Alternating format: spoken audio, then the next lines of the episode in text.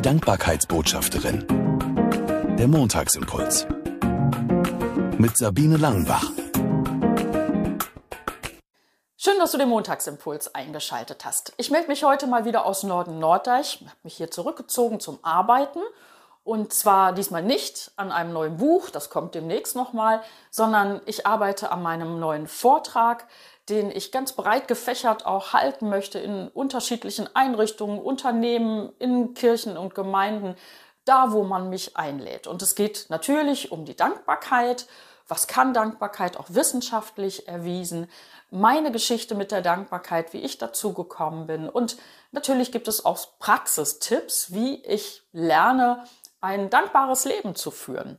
Und bei der Recherche ist mir ein altbekannter Text ganz neu unter die Hände gekommen und ins Visier sozusagen ein Text, der sehr, sehr bekannt ist, aber ich habe festgestellt, nur die ersten Zeilen sind bekannt und das, was danach kommt, kennt kaum einer. Ich lese es mal vor und du wirst sagen, ja, das habe ich schon gehört. Ein schöner Text. Gott gibt mir die Gelassenheit, die Dinge hinzunehmen, die ich nicht ändern kann. Den Mut, Dinge zu ändern, die ich ändern kann und die Weisheit, das eine von dem anderen zu unterscheiden.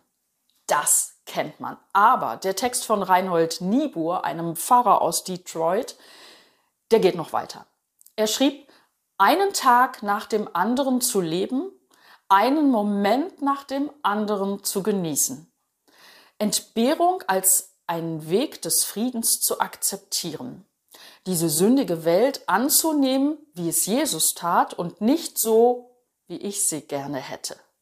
Zu vertrauen, dass du alles richtig machen wirst, wenn ich mich deinem Willen hingebe, so dass ich in diesem Leben ziemlich glücklich sein möge und mit dir im nächsten für immer überglücklich.